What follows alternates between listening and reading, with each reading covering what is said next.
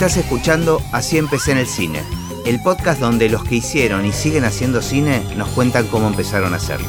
Hoy nos visita Pablo Díaz.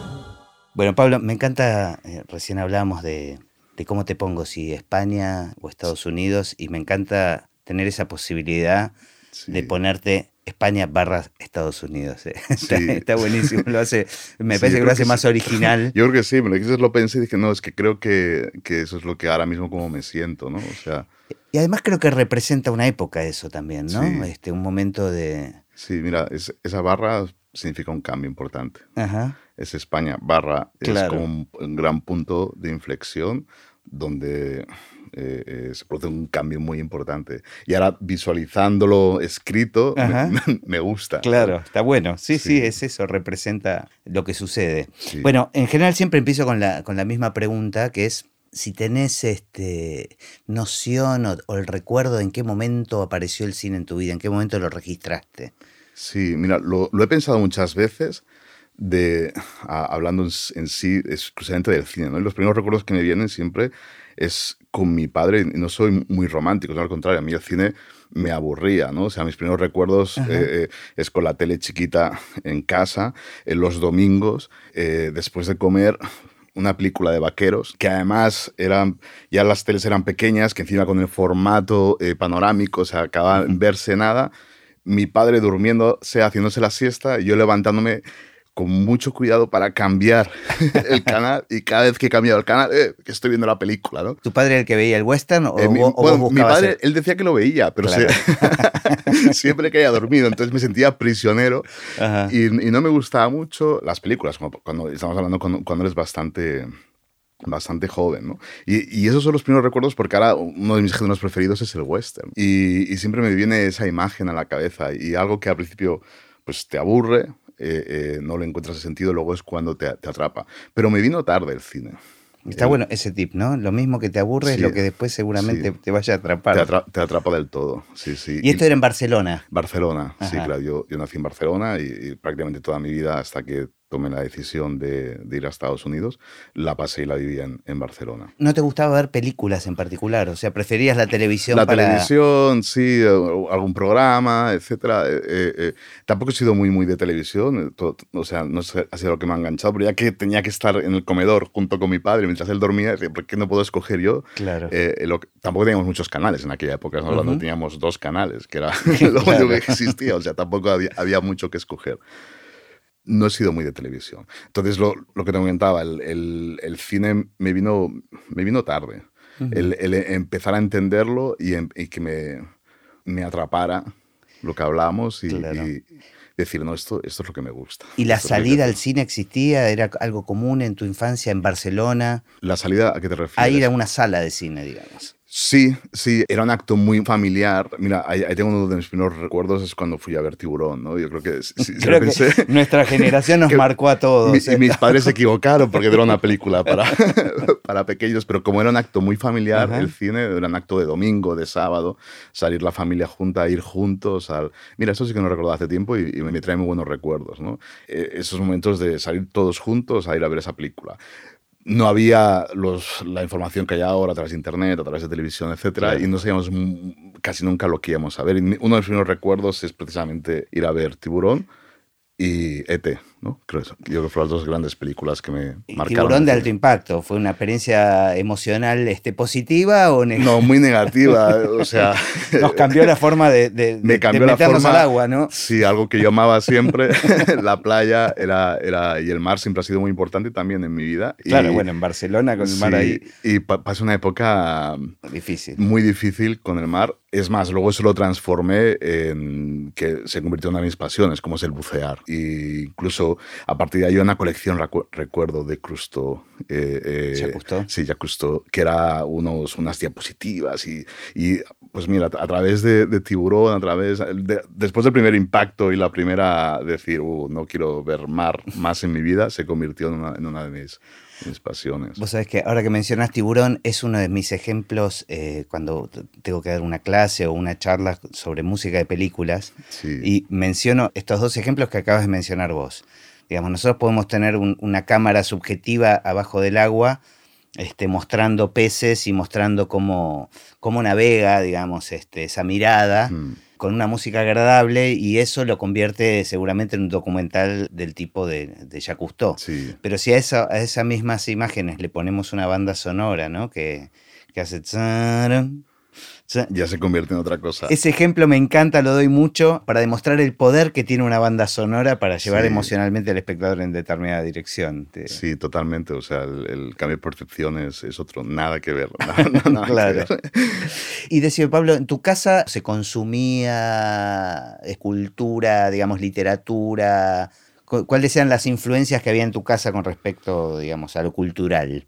Sí, pues eh, la verdad no, no muchas. Mi, Ujú. mi padre siempre trabajó muy, muy, muy duro y, y se centraba en trabajo, en que estudiáramos y, y no teníamos unas... Yo, yo, yo tenía mucha eh, tradición por leer, no, no era algo... Es, en cambio, si mi padre se dedicaba a la televisión. Entonces, A pesar de que se dormía, digamos. Sí, se dormía los domingos el pobre porque,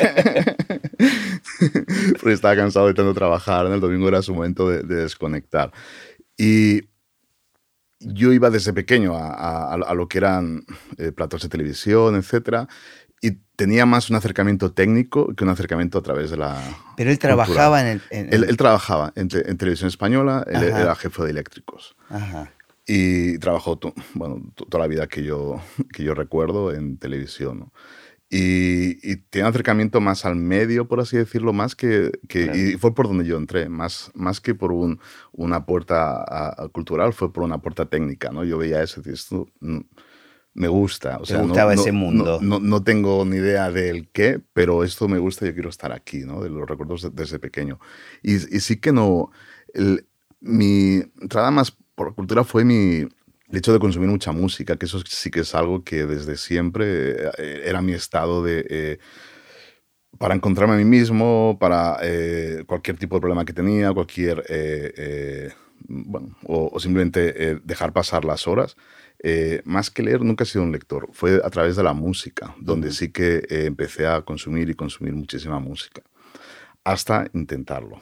Ajá. ¿Con, qué, ¿Con algún instrumento en particular? Bueno, eh, probé con varios, pero mi, tanto mi memoria musical como mi afinación siempre fueron nulas. y yo siempre he sido bastante bueno con los números y las matemáticas. Ajá. Y entonces eh, decidí... igual la música es matemática, ¿no? Por eso mismo decidí hacer percusión. Dije, lo, lo- lo he probado con, con todo, es imposible, eh, no, no se me va a dar bien, por mucho que esfuerce y, y practique. Y recuerdo mi primera clase, empecé con la batería. Entonces recuerdo mi, mi primera clase con la batería que me dice el profesor. Dice, bueno, Pablo, dice, tu primera lección va a ser afinar la batería. Y dije, mierda, Justo- me jodió. Justo por eso no vengo. No, por eso no vengo, vengo precisamente. Y ese, ese momento lo tengo muy marcado. ¿no? Y entonces, sobre todo, lo que más eh, estudié y, y practiqué fue la percusión. Ajá, mira. Hiciste una educación formal, no sé cómo es en Barcelona, pero digamos, educación primaria y secundaria, le decimos acá, y cuando terminaste, eh, ¿sabías qué querías hacer? Bueno, yo, yo sabía que quería dedicarme a televisión. eh, en ese caso no cine, sino eh, el mundo de la televisión, que era, Era- lo, era lo- lo lo que que tenía más, más cercano, pero no sabía exactamente qué quería hacer. Pero a la vez tenía una naturalidad mm, con la cámara, que, que era algo que sin haber estudiado, sin haber hecho ningún tipo de práctica, eh, me salía, ¿no? O sea, tanto en fotografía, eh, empezaba a, a- tenía mis primeras cámaras de fotografía, a hacer fotografías, eh, y, Y cuando empezaba el video, ¿no? cuando empezaba el vídeo, Claro. entonces ya tuve, mi- eh, en casa apareció la primera cámara de vídeo y yo siempre estaba eh, grabando con esa cámara. Hasta recuerdo, como con- yo te- tendría 13 o 14 años y ya me tocó hacer el- la comunión de mi hermana, ¿no? O sea, mi padre dijo, tú vas a... Vas a ser camarógrafo. a- vas a ser camarógrafo y vas a grabar. Y la verdad que quedó muy bien para no tener ni idea de lo que estaba haciendo, ¿no? O sea, Hoy lo puedes te- lanzar como un largometraje. Hoy lo vez. hacer como un largometraje, ¿no? Decía, ostras, y por- porque lo vi con tiempo ah, después, y dije, esto lo hice yo sin tener ni idea. Y entonces ahí llegó el momento, en, en mi época los estudios en España llegabas hasta octavo de GB, que era más o menos los 14 años, Ujú. y tenías que decidir por el bachillerato, que era el camino que todo padre quería para sus hijos para acabar después en una carrera universitaria, o lo que se llamaba la formación profesional. Y yo en ese momento fue cuando dije a mis padres, yo quiero hacer imagen y sonido en Ujú. formación profesional. y ellos no me dejaron. Me dijeron, Existía como carrera, digamos, como, No, como, no, como- o sea, no era como la carrera, era entre- a los 14 especialidad. años, sí, eran los... Ahora luego pasó a llamarse, creo que grado superior o otro. Era la, la la formación técnica. Ajá. Entonces, un poco en mi época era el que, el que sabía para los estudios iba a hacer carrera y el que no iba a hacer formación profesional FP, que se llamaba. Y, y- y no estaba muy bien visto, era, era para el mal estudiante. Ok.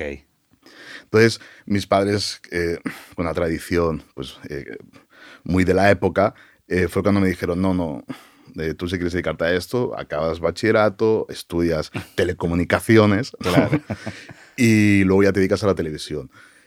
Y entonces ahí fue donde vino un poco mi, mi fracaso escolar, que nunca acabé el, el bachillerato, pero empecé a trabajar como camarógrafo. Ujú. En, el, en, en Haciendo la televisión bodas. española. Primero haciendo bodas, Ajá. bueno, bueno, primero Ah. como ayudante, en la época que había los, los Sumatic y las Claro. cámaras de vídeo llevaban esos grabadores enormes, donde iba alguien cargando el- el grabador y empecé, pues...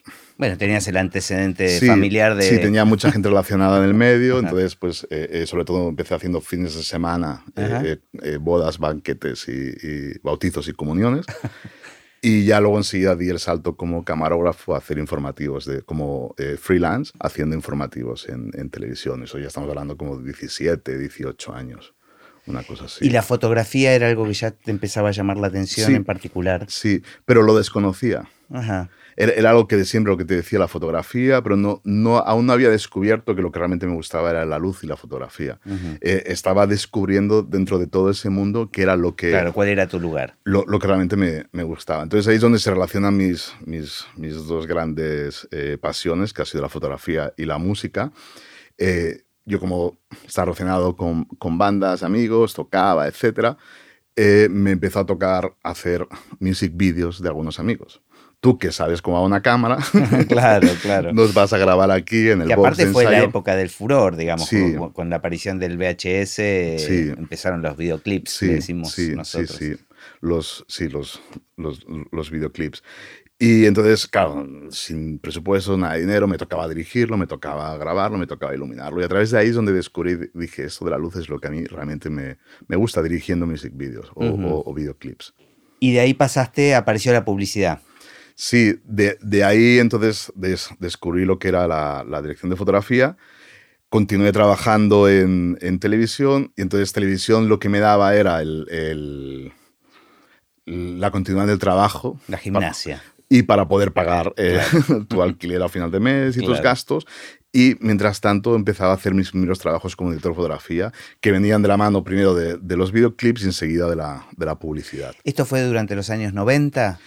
Yo, yo ya creo que fue fin- finales de los 90. Claro, sí. Una época de oro de la publicidad también, ¿no? Sí, sí, bueno, al, al principio me, tocaba, la me tocó la parte de la publicidad, eh, la que nosotros llamamos, no sé cómo lo llamáis vosotros, los teletiendas, ¿no? que eran los, los comerciales. Em- empezaban, a ver, empe- empezaron a ver las cadenas privadas en España, Claro. empezaba esa programación a partir de las 12, 1 de la, de la noche hasta, hasta la madrugada, donde se emitían esos teletiendas, que estaba el aparato que te convertía en unas abdominales Sí, sí, increíbles. el llame ya, le decimos Sí. nosotros aquí, que es una, una marca de... Sí, de- el aparato que te, no solo te quitaba la humedad del piso, sino que te lo pintaba, te, te lo hacía Ahora, más grande y luminoso. Es pues, increíble como todas esas cosas que uno las mira con cierto desdén terminan siendo un gran ejercicio, ¿no? Total. Y un, un- un gran gimnasio para hacer, Total, este, para yo- investigar, para probar. Sí, yo, yo primero mis años de televisión eh, y sobre todo haciendo deportes es lo que me ha dado mucha soltura con la cámara, al nivel de operar la cámara, que es uno de, de- donde yo me siento realmente muy, muy cómodo eh, trabajando con, con la cámara. Ahora en Estados Unidos es más complicado porque según qué tipo de producción, los de fotografía no podemos deporte, operar. ¿qué- ¿a qué te referís, por ejemplo? Pues bueno, eh, he hecho todo, todo tipo de deportes, sobre todo fútbol. Ujú. Me tocaba estar cada, cada fin de semana en el campo del, del Barça. Manejando una Ma- cámara. Manejando una cámara, sí. eh, eh, lo que eran carreras de coches, motos, Claro. golf, eh, baloncesto, todo tipo de deportes que puedes imaginar. Pues eso es- era lo que yo hacía, sobre todo el fin de semana, para que me daba esa, ese cojín económico para poder seguir invirtiendo mi tiempo como director de fotografía. Claro, pero a la vez se me ocurre que eso te debía presentar una serie de dificultades y de problemas a resolver que, que uno termina aprendiendo, ¿no? Que le terminan sirviendo seguramente en el futuro. Sí, sí. sob- sobre todo la, la capacidad de improvisación. ¿no? que, es, que, que es algo que a mí, que a mí aún me sigue gustando mucho. Creo que eh, cuando estamos trabajando las emociones, no hay que dejarlas muy eh, marcadas en un sitio donde no tengan salida. ¿no? Entonces, esa capacidad de improvisación eh, es la que aprendes haciendo la, realidad donde no sabes lo que va a pasar. ¿no?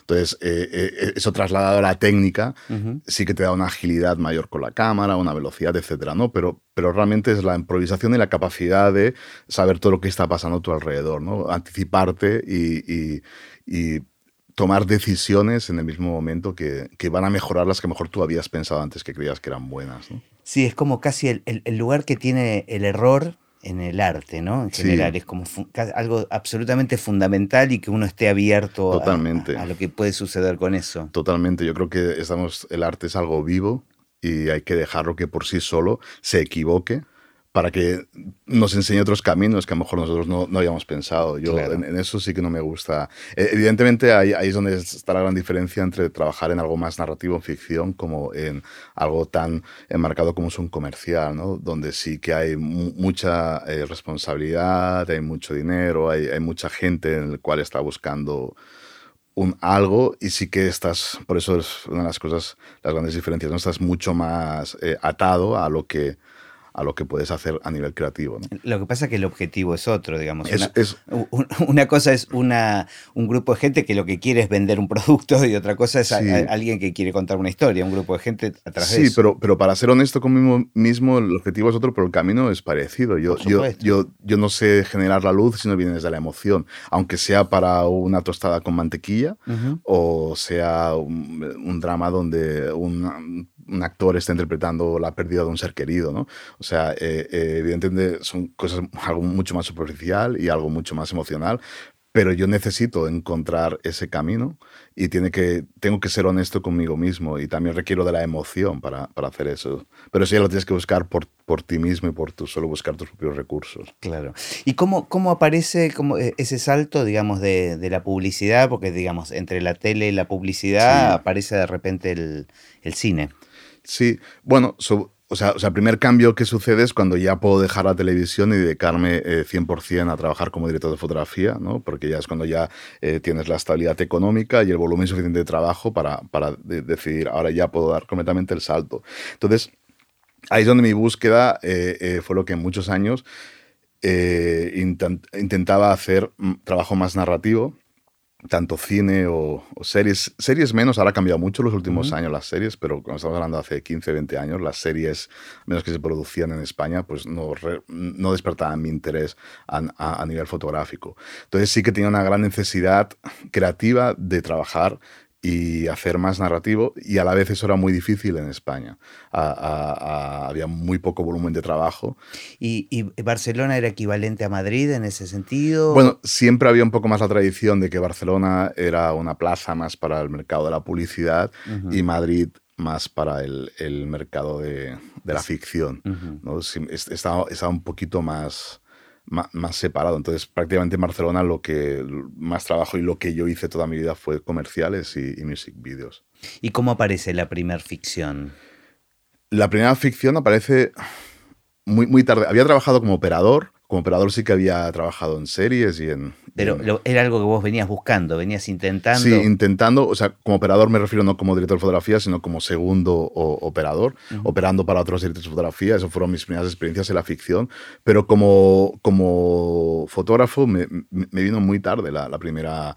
Eh, había rodado, por supuesto, muchos eh, cortometrajes y lo que se puso de moda, el hecho para intentar encontrar financiación, mucho teaser, ¿no? que eran proyectos que nunca llegaban a, a ningún lado pero se rodaban eh, para intentar encontrar eh, la financiación, todo el dinero para levantar esa película. Entonces me convertí en un fotógrafo de teasers. En especialista. Especialista en teasers de acción, que era un género que, que en España no, no existía y se intentaron levantar las primeras películas de acción. Eso me dio mucha, fue, fue un gran campo de experimentación en, la, en, la, acción, precisamente que era un género que no, no tocábamos mucho. Entonces, a partir de ahí me empezaron a llamar ya siempre que había una segunda unidad o algún comercial, music video con algunos elementos de acción. Pero me vino la primera, lo que fue el primer largometraje, eh, estamos hablando, ya sería el 2000, 2009. Ah, no hace tanto tiempo. No, no hace tanto tiempo, por eso te comentaba que muy tarde y esa primera película nunca se llegó a estrenar. Mira, por problemas eh, financieros. Sí, sí, está, eh, eh, se quedó en un cajón y, nunca fue mi primer, mi primer largometraje y nunca, nunca se llegó a estrenar. Y entonces esa necesidad de, de hacer eh, más ficción fue una de las cuales me llevó a tomar la decisión, ¿no? la decisión que, que, cambió mi vida, que fue Irte a Los irme a Los Ángeles para rodar más películas. ¿Pero llegaste a rodar algunas películas en España antes no. de ir? Ah, ¿y, a, ¿y, a, Los Ángeles te mandaste así eh, kamikaze? A, a, Los Ángeles me fui pensando que tenía un plan, hasta que me desperté la primera mañana y me di cuenta que no tenía un plan, que el plan de coger un avión y llegar allá, eso no era nada, eso tenía que ser parte de un plan, ¿no? O sea, o sea realmente fue una aventura muy, muy kamikaze y, y llena de falta de información, que gracias a, a, esa falta de información y muchas veces esa ignorancia nos da esa valentía. La inconsciencia. La inconsciencia ¿no? total nos, no, nos da ese momento de, de bravura y de tomar, eh, decir, ahora lo hago. Y luego me di cuenta ya de, de decir, Dios mío, lo... ¿qué hice? ¿Qué hice? Pero, pero ¿por qué la decisión de... O sea, bueno, siempre hay un imaginario de, de Sí. Los Ángeles como la meca. Sí. Eh, ¿A vos te interesaba particularmente el, el cine de El- acción? Bueno, yo, yo siempre tenía mi, mi estilo en, en España, siempre me decían que tenía un estilo muy americano. Y yo decía que no era cierto, sino que era un... un- me gustaba asumir riesgos en, mi, fotografía, ¿no? Tanto hablando a niveles de oscuridad, a niveles de color, contraste, etc. Algo que en el cine que se hacía entonces en, España no se veía y era la gran diferencia con el, con el cine americano.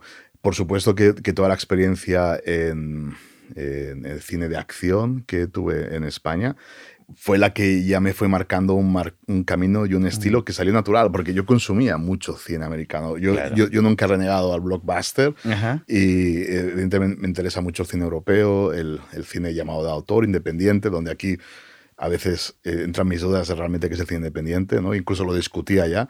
Yo creo que la independencia viene por la creatividad, no por el presupuesto, pero bueno, eso sería otra... Bueno, de hecho, yo, yo tengo también cierto conflicto con eso, pero un tipo de cine que el que más me gusta, mi cine preferido es casi lo que se llama el cine independiente americano, más del estilo de los hermanos Cohen, este, o Wes Anderson, o Paul Thomas Anderson. Sí, pero Que- que no sé si se puede llamar eso como cine Yo creo independiente. que sí. In- incluso yo me atrevo a decir que directores mucho más, eh, eh, con un cine en principio mucho más dedicado a- al, o buscando el gran público, para mí son cineastas muy independientes, que podría ser un Nolan, Claro. Que podría ser un Tony Scott, que marcó mucho toda mi, mi carrera, inclusive un Fincher. O sea, eh, eh, en- en- cogemos sus películas y, y sí que de apariencia es un cine comercial, no, pero esta gente está haciendo su propio Sí, cine sí, es cine autor. sin cine de duda. autor dentro de una industria enorme y eso tiene mucho mérito. Ahora que la conozco más, eso Claro. tiene un mérito increíble. ¿no? Entonces, siempre me gustaba diferenciar lo que era cine de autor independiente al margen del presupuesto por la parte creativa y artística, ¿no? que, Claro. es, que, es, que es la que lleva. Bueno, ¿y cómo, Sí, cómo- cómo comienza esa aventura, no? O sea, te despertaste un día y dijiste, ¿qué hice? Sí, bueno, esa, esa aventura, eh, eh, también gran, gran parte de la decisión es que la tomé eh, con quien era mi ex, quien es ahora mi expareja, ¿no? Fue, fue una decisión tomada en pareja. Eh, ella eh, también se dedicaba al cine y también tenía la necesidad como profesional de... de- ¿Y de- estaba dentro de, de- la fotografía también? O... Sí, primer asistente de Ah, cámara. ah, O sea, llevamos mu- precisamente muchos años tra- Claro. tra- trabajando juntos. Y, y sí que fue una decisión eh, conjunta eh, el hecho de decir, mm, tenemos que mover pieza y yo personalmente director de fotografía tenía esa, esa necesidad. Y entonces el primer planteamiento eh, fue un poco fácil decir, bueno, yo no hablo inglés. ujú. Eh, sé que el objetivo a llegar es, es Hollywood, si quiero hacer películas, pero sin hablar inglés va a ser un poco complicado. Entonces empe- empe- empecé a plantear países donde se estaba eh, produciendo un cine que a mí me, me interesaba y que empezaba a haber mucha producción, como era eh, Ci- Ciudad de, México, Ciudad de Claro. México, y fue una de las primeras eh, sitios donde me planteé eh, mover para, Ujú. para probar. Entonces, cuando estaba pensando en esa opción, fue cuando dije, no, eh, eh, si movemos esto que va a ser Claro, algo, vamos, algo- algo vamos. vamos, por lo grande. por lo grande. Y luego ya veremos qué pasa con el inglés, ¿no? Fue, fue, un poco esa parte del plan de, bueno, ya... ¿No había ningún contacto? ¿Había... Ningún contacto. Nada, sí. Nada. No, eh, no, no, conocía a nadie, no tenía ningún tipo de contacto. Y, viaje iniciático Sí, recogí todo los, expresión muy nuestra catalana, todos los bártulos, que son todos nuestros... Nosotros decimos igual. Sí, todos nuestros trastos, eh, vendí todas las cosas que, que pude y armé mi maleta y mi bolsa con mi portátil, mi fotómetro y una mascota que lleva conmigo 20 años eh, en la cámara, siempre que le llaman señor operador. Pues. y eso fue todo lo que trasladé de, de, más mi experiencia, 20 años trabajando como cinematógrafo en, claro. en España. ¿no? Y, llevas un reel, digamos, era mi Reel, sí, yo siempre he llamado mi mochila, que es tu experiencia, tu reel, tu, y sobre todo confiar en lo que, en lo que sabes que tú puedes hacer y y en, tus propias eh, cualidades como, como cinematógrafo. ¿no? Ahora, antes que me, me, cuentes cómo fue el caminito de, de, entrada en ese mundo, te quiero contar un poco todos los prejuicios que uno tiene, o sea, antes que los derribes.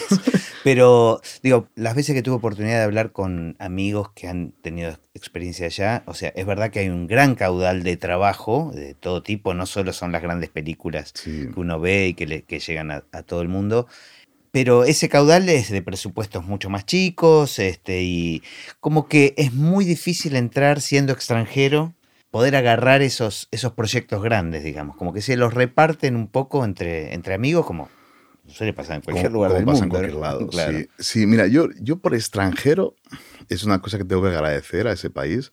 Eh, nunca he sentido eh, que se me tratara diferente incluso con mi mal inglés, ¿no? O con mi nulo inglés del, del principio. esa, esa parte sí que tengo que agradecerla mucho. Incluso yo, mi experiencia como eh, eh, inmigrante me ha hecho ver actitudes mías que no han sido buenas pero sin yo saberlas, ¿no? O sea, que precisamente yo sí que tenía mejor un prejuicio con alguien porque no hablaba bien el idioma, porque...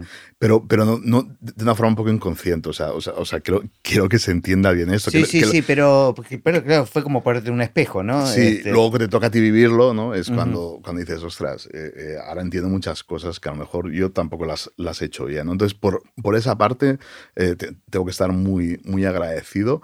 Y, no, no, he sentido una discriminación o dejarme fuera de algún proyecto por, por de dónde vengo o, por cómo hablo. ¿no? Eh, lo que sí que es cierto que esta industria en todo el mundo... Eh, pero es normal porque eh, viene de relaciones y de química. Por supuesto. Entonces, al, final es cuando ya están esas relaciones hechas y tú entras en un grupo nuevo, ¿sabes? Es, es es, lo más normal es que siempre vayas de la mano de alguien, ¿no? Alguien, o, en este caso el productor, mira, conozco a este fotógrafo o, el músico, etcétera, y eso cuando te presenta el director y más, más que a amigos así, creo que es una cuestión de, relación y confianza, ¿no? Porque estás dejando mucho en manos del, del otro. Entonces, por lo que me decías, lo, lo que sí que es cierto que en Hollywood está todo lo bueno y está todo lo malo, que es, que es la gran diferencia, es, es un espejo de, de, para mí de la ciudad, ¿no? Es una ciudad de altos contrastes, ¿no? Donde si algo te ha pasado muy malo, tranquilo que luego te va a pasar algo muy bueno, ¿no? Pues es lo mismo en, en, en el trabajo, ¿no? Ahí hay, hay trabajo de muy buena calidad, con muchos medios, mucho presupuesto, y el trabajo con muy poco presupuesto, y, porque al fin y al cabo hay tanta gente que quiere dedicarse a eso, que al final tienes esa necesidad, independientemente de la económica, sino artística. Y eso, por desgracia, hay muchos productores que lo saben y se aprovechan. Claro. Bueno, ¿y cómo fue tu entrada? ¿Cómo, ¿Cuál fue la primera oportunidad o, o, o el momento en que sentiste que hubo un cambio? Costó meses ¿no? Al principio los primeros meses fueron, fueron duros porque eh, no, no, no, había la salida cuando me daba cuenta de la realidad. ¿no? Es que, Pablo, no hablas el idioma, no, no conoces a nadie. Es, complicadísimo. bueno, igual eh, eh, Los Ángeles es una ciudad bastante amigable con el español en general. Sí, sobre todo para el día a día, pero lo que es la industria, lo que es, el, lo que es Hollywood, por así decirlo, va a ser en inglés. ¿no? Para el día a día sí que te da facilidad para ir al supermercado, para ir a arreglar el coche, etcétera, ¿no? Para hacerlo lo que son las cosas del día a día, sí que se, se habla mucho español. Pero mm, cuando empiezas con un idioma nuevo y más en nuestro, no me gusta decirlo, nuestra profesión, ¿no? a, lo, que nos dedicamos, eh, estamos manejando emociones, ¿no? Entonces, eh, cuando tú lo sabes bien, cuando trabajas y empiezas cualquier proyecto, la comunicación es, es primordial para transmitir esas emociones y, y, entonces llegar a ese grado Sí, sí, la barrera idiomática ahí es... Este... Es muy complicado. Ya no basta con decir quiero una barra de pan, ¿no? sino que estás hablando de, de, cosas muy profundas.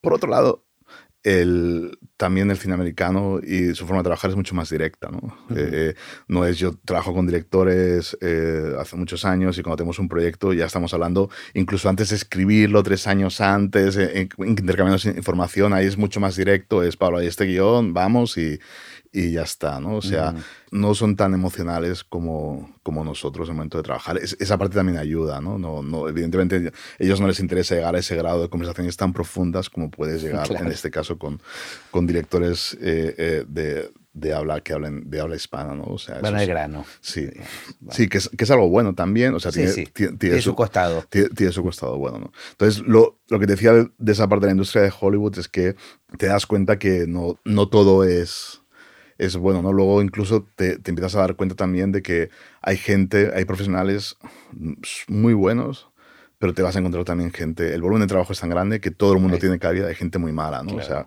o sea, cosa que nunca me haya pasado trabajando en ningún país del, del mundo, ¿no? Ese, ver ese, bajo nivel de repente. Sí, de repente, porque eh, hay tal, es tal el volumen de trabajo que esa persona, aunque no, no, no sea un buen profesional, consigue, algo tiene. Va a seguir trabajando. Increíble. Y esa fue una de las, de las, de las grandes diferencias. Ah, entonces, que me fui por las ramas. A, a, tu bueno, pero para eso estamos. Para eso estamos. para eso estamos, sí. la, la, primera oportunidad me, me, llegó un documental. Y, y esa fue un, un, documental donde eh, rodamos las entrevistas. Mi parte me tocó y eh, rodar las entrevistas, una historia maravillosa. Eh, una señora blanca, que aparte marcó luego mucho mi, mi, vida allá porque ahora el director se convirtió en mis mejores amigos y tenemos una, una relación porque esa historia, de, en este caso de Blanca, nos marcó muchísimo emocionalmente a, a, los dos. Entonces, a mí me tocó eh, recrear eh, un set y hacer unas entrevistas, estuvimos una semana. ¿Y ahí estabas como DF? Sí, sí, sí. Siempre trabajé como... En, ¿Arrancaste allá como arranqué DF? como DF, sí. De hecho, como operador, sí que he hecho trabajos, pero eh, lo que ya sería como primer asistente de cámara, segundo, yo soy bastante malo. O sea, te aseguro que nadie querría verme a mí como, como primer asistente de cámara. No, no, no soy el más indicado. Y esa fue la, la, primera gran oportunidad. ¿Y eso era un documental que se, se, estrenaba comercialmente? Sí, de, de hecho, mira, ahí viene la casualidad, también era para un teaser. Ajá. Y lo que quiso la productora fue, eh, por la avanzada edad de, de Blanca, eh, rodar primero todas sus entrevistas y, la, historia de su vida, ¿no? que estuvimos una semana con ella entera grabando sus entrevistas, recreando un set, una casa, o sea, que, que había mucha parte narrativa en la, la, ejecución de, de, esa entrevista.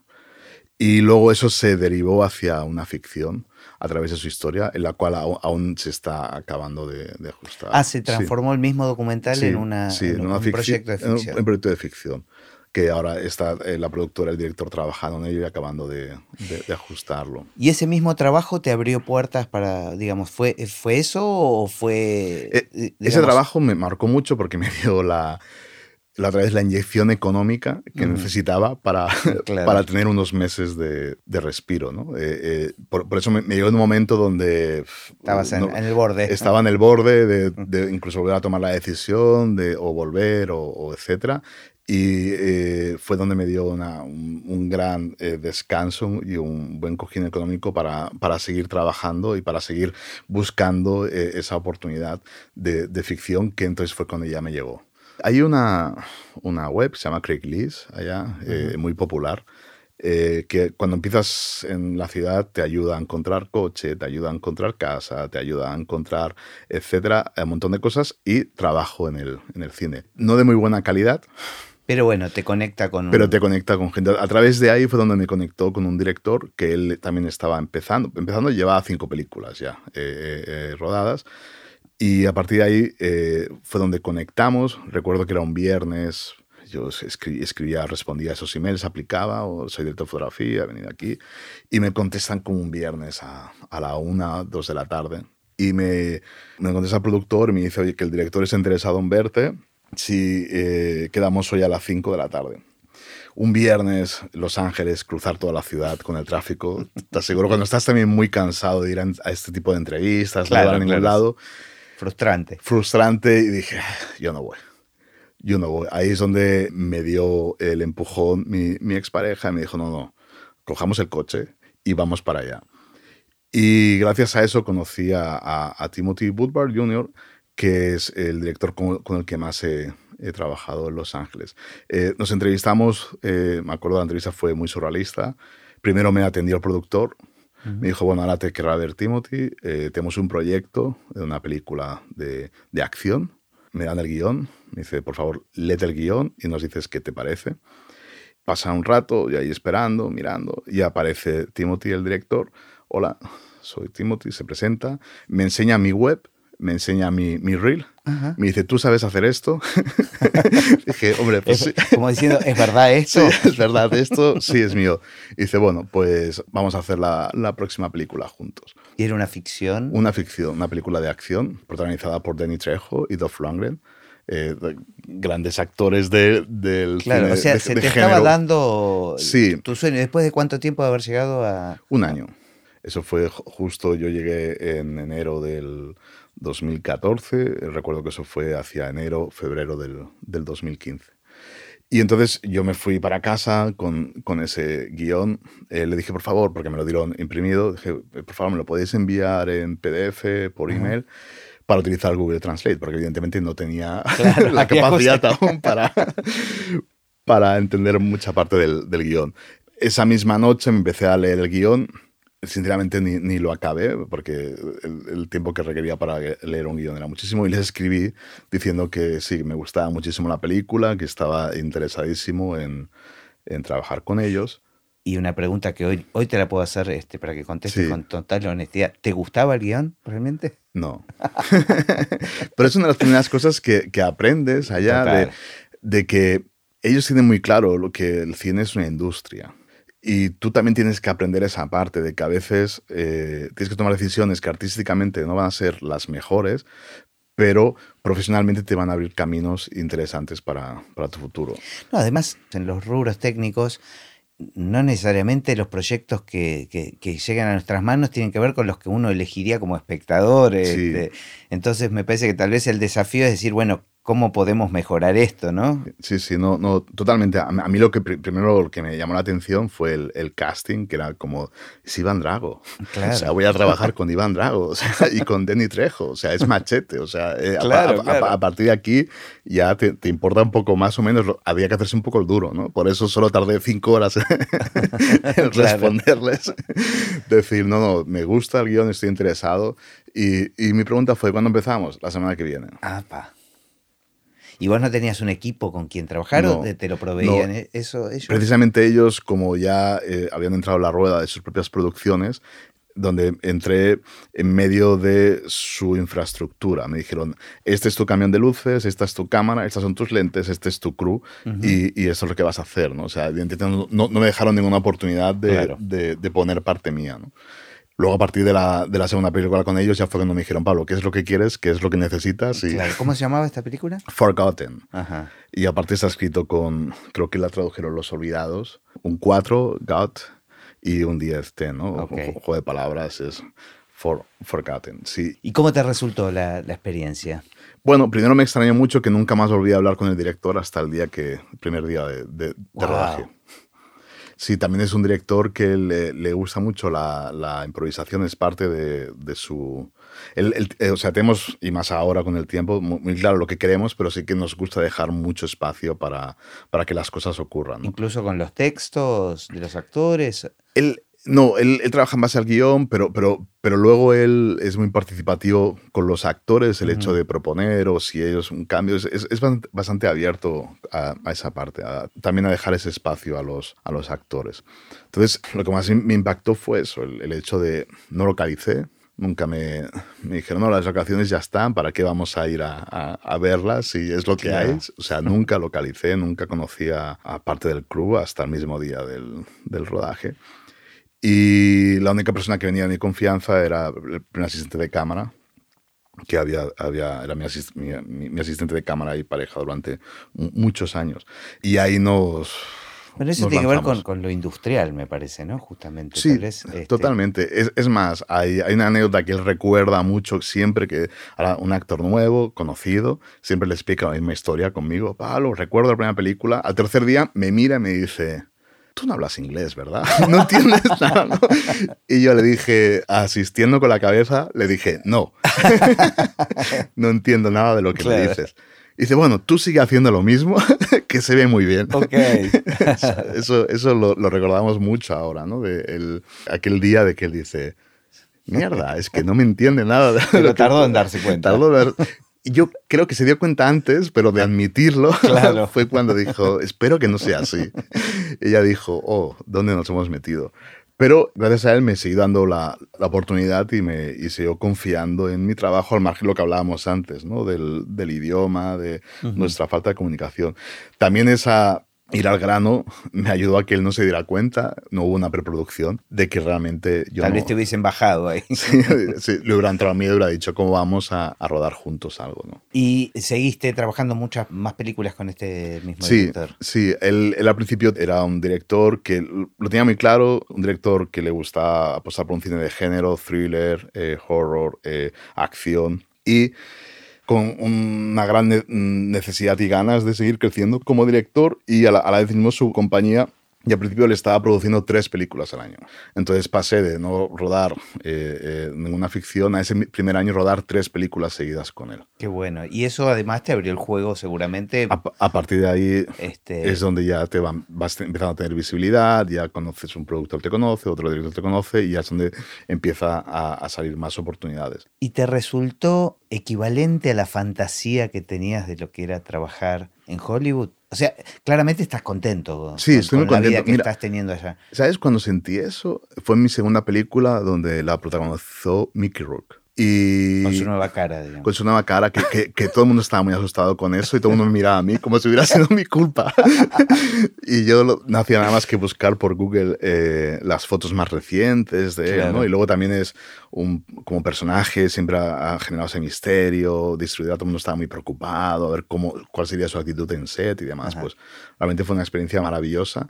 Y al margen de su personaje como Mickey Rourke, todo lo que conocemos y demás, como actor, fue donde yo miré por el visor de mi cámara la primera vez. Él no estaba ni hablando, solo ver su presencia, se me paró el corazón y dije, wow. Esto era lo que quería. Eso era lo que quería y, él me lo está dando. O sea, él tiene una fuerza y, una, un magnetismo increíble. Y fue realmente la primera vez que sentí, dije, esto es Hollywood, ¿no? O sea, es, esto, estoy, tengo a Mickey Rourke delante, estoy mirando por mi visor y me está transmitiendo algo que, que, no puedo ni describirlo. ¿Qué película era? Se llama Weaponize, pero también una película de acción, así, muy, muy B-movie. ¿Vale? Pero ya esa fue la, como mi segunda oportunidad con esa productora y a partir de allá fue donde ellos cogieron total confianza y ya pude, a partir de ahí, pues poner todo lo que era lo mío, ¿no? O sea, mm, cómo quiero trabajar, qué material voy a usar, todo el club, etcétera. Y a la vez, el, tanto el director como la compañía ya fueron incrementando el, presupuesto y mejorando esas, esas producciones, ¿no? Claro. O sea, que, que, al principio era un poco lo que me pasaba, ¿no? De que yo solicitaba, necesito un filtro más, ¿no? Y me decía el productor, no hay. Y, o sea, eso sucede allá también. Eso sucede. un cable de vídeo. Un cable de vídeo, porque no, no, no teníamos de, de, recambio. Y estamos trabajando evidentemente con, una cámara solo, que era lo que nos daba el presupuesto. Y un día me dice el productor, me dice, ¿tú quieres que esté Mickey Rourke delante o quieres un, filtro más? Entonces ahí también entendí lo, lo, que es el concepto de industria, ¿no? Una, una, producción pequeña donde vamos a poner todo el dinero y el esfuerzo delante de la lente y detrás se convertía en un micro budget, como si estuviéramos casi rodando un short film, ¿no? A, a nivel de recursos y de, de medios y de, y de gente, sobre todo. Ahora, bueno, en algún punto, en este momento, sentiste que estabas cumpliendo tu sueño y que coincidía con las expectativas que vos podías tener. ¿En qué te defraudó, digamos? ¿Qué, mm, qué terminó siendo diferente de como vos creías eh, la experiencia, digamos, de, Sí, como, como creía, no, porque tampoco tenía lo que te decía, una imagen, lo que sí que sentía y tenía la necesidad de un poco más esa comunicación con los directores, un poco más esa, esa profundidad de las emociones, ¿no? De, de que era donde siempre ha, nacido mi, mi, luz y mi trabajo con, con, la cámara. Entonces aprendí a buscarla por mí mismo. Antes era un trabajo más compartido y eh, ellos no necesitan esa profundidad que nosotros a veces estamos buscando para, para, para, para narrar o para, sobre todo para hacer películas. ¿no? Igual con el idioma, me imagino que habrá sido perfeccionándote. He ido perfeccionando, no, no, es, no es, muy fuerte, aún, me cuesta, pero... ¿Pero cuántos años son ya? En... Ahora en enero seis años. Ajá. ¿Y todavía te cuesta el idioma un poco? Sí, bueno, siempre quedará como un segundo o, tercer, en mi caso, tercer idioma, ¿no? Claro. Aparte del, español, catalán, pues eh, donde no te, para llegar a esos niveles de, conversación, eh, es algo que, que, va a ser muy difícil, ¿no? Claro. Siempre tienes algún momento de, de, duda, pero no en set. O sea, eh, en, en set al final todos hablamos muy, muy parecido. Si todo tu equipo eh, tiene claro qué, es lo que tú estás buscando, no vas a tener ningún problema. Un poco más en, la, en las relaciones, ¿no? O sea, donde a veces establecer cierto tipo de, de conversación es más complicado. Y después de todos estos años, ¿has vuelto a, trabajar con, con, directores españoles o con, con directores latinoamericanos? Muy poco. He tenido alguna experiencia, rodé una película en Puerto Rico donde el director era español eh, pero, pero, fue un poco casualidad porque él vino de parte de la productora, a mí me contrató también la, la productora y, y, fue que los dos fuéramos españoles, no, fue un, poco eh, casualidad.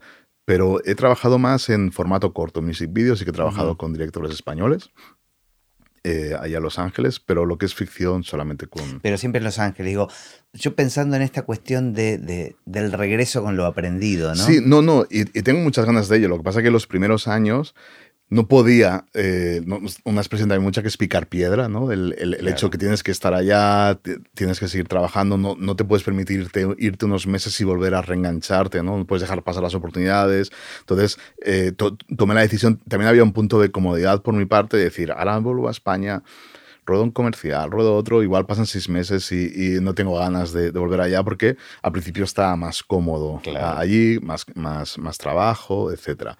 Eh, entonces tomé esa decisión de, de, seguir estando allí y solo trabajando allí. Ahora es donde ya puedo permitirme irme unos meses y donde tengo muchas ganas de lo que tú dices. ¿no? Precisamente tengo muchas ganas de, de volver a rodar algo en España, alguna ficción y un poco la expresión esa, ¿no? De lo, lo, aprendido y sobre todo por compartir un poco con los tuyos, ¿no? Claro, a eso me refiero. Sí, eso, tengo muchas ganas y ahora ya puedo hacerlo. Ahora ya puedo permitirme irme unos meses o una temporada y, y, volver, ¿no? Y desde lo técnico, digamos, de la luz y de la fotografía, ¿sentís que hay algo específico que realmente aprendiste? Mucho, mucho. Primero porque solamente por el volumen de trabajo, si en 20 años había hecho una película, ahora en 5 años he hecho 15 películas y, y dos series. O sea, entonces ya, ya solamente eso, independientemente de donde sea, eh, eh, ya, ya te da muchísimo, ¿no? Y, y, luego lo que te decía, los técnicos buenos de allá son muy buenos. Y la figura del gaffer allá es muy importante y cuando encuentras un gaffer con el que te entiendes y tiene ese conocimiento y esa sensibilidad por la luz, es algo maravilloso de los cuales yo he aprendido muchísimo de mis gaffers allá.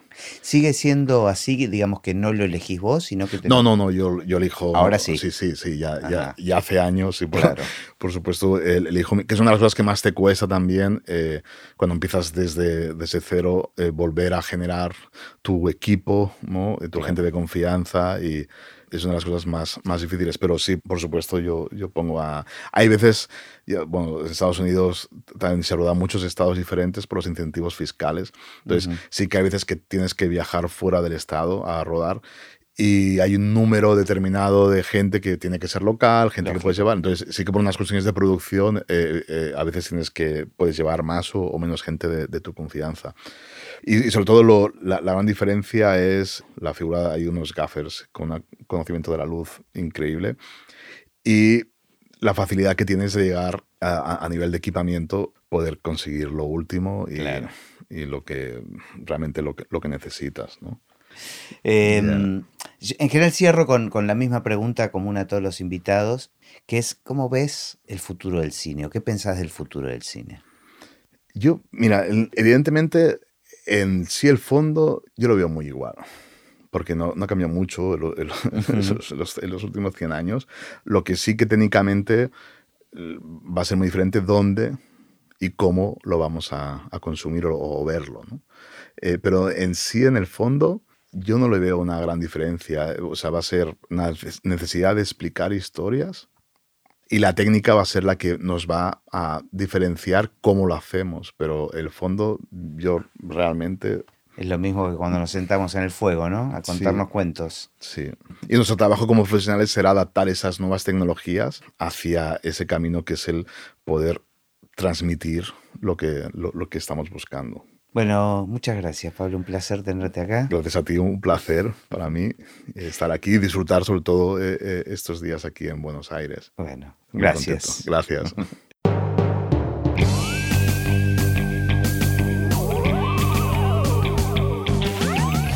Y así terminó esta conversación de Así empecé en el cine. Mi nombre es Gustavo Pomeranek y espero que la hayan disfrutado al menos un poco de todo lo que disfruté yo. Recuerden que se pueden suscribir para escuchar todos los episodios que vamos subiendo en asíempecenelcine.com. También nos pueden buscar en Apple Podcasts, en Spotify o en cualquier otra aplicación de podcast. Los espero en el próximo. Chao.